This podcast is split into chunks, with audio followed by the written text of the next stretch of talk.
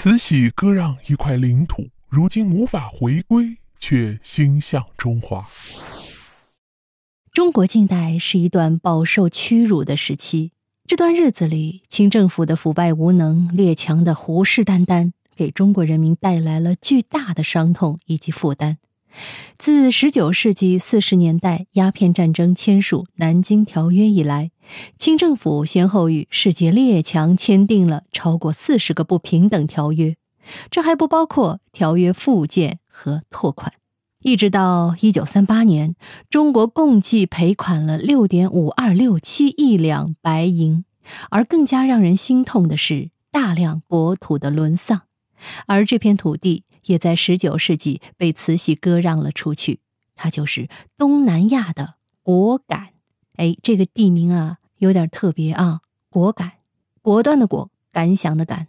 那这个果敢在地图上究竟是居于什么样的位置呢？我们可以在本期节目的页面里看到，果敢呢，如今所属缅甸善邦，早在十三世纪。元朝的云南行省就对这里实行主权，而在十四世纪至十七世纪，明朝设置正康府和孟定府对此地进行管辖。清朝果敢地区由杨氏土司进行执政，并于道光年间实行了清朝承认的汉族土司统治权。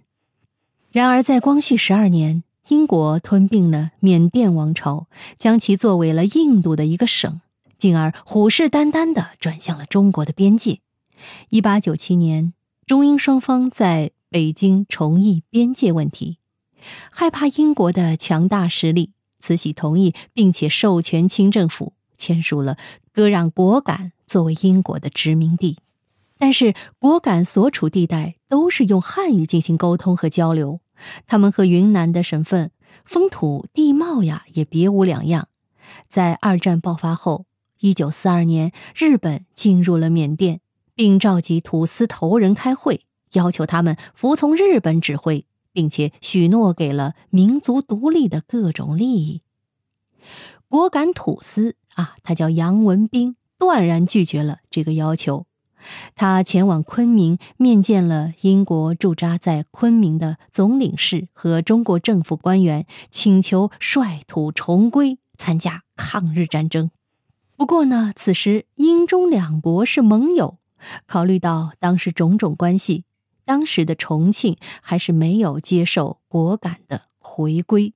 不过果敢地区受到了中国政府支援，杨文斌被委任为果敢自卫队司令的职务，归属中国十一集团军指挥。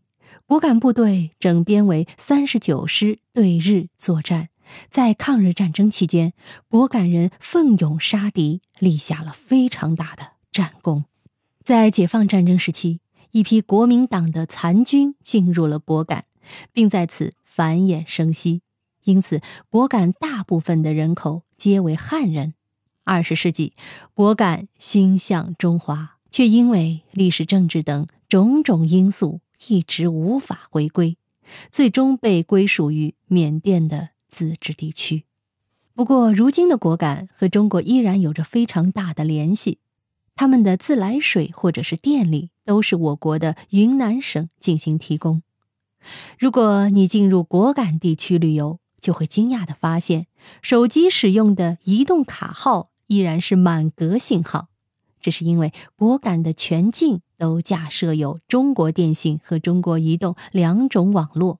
他们在无线方面使用的是中国移动，而座机则是中国电信。果敢呢还坚持使用汉语教学，果敢有中学三所，小学四所，教学的教材基本是中文。果敢过去曾经使用南洋版和台湾版本的中文教材，而现在果敢学校都采用的是我们国家云南省九年义务教育制。进行教学，果敢人的体内也流淌着华夏人民的血液。希望将来有一天，历史能够解决这些遗留的创伤。好，密室里的故事，探寻时光深处的传奇，下期咱继续揭秘。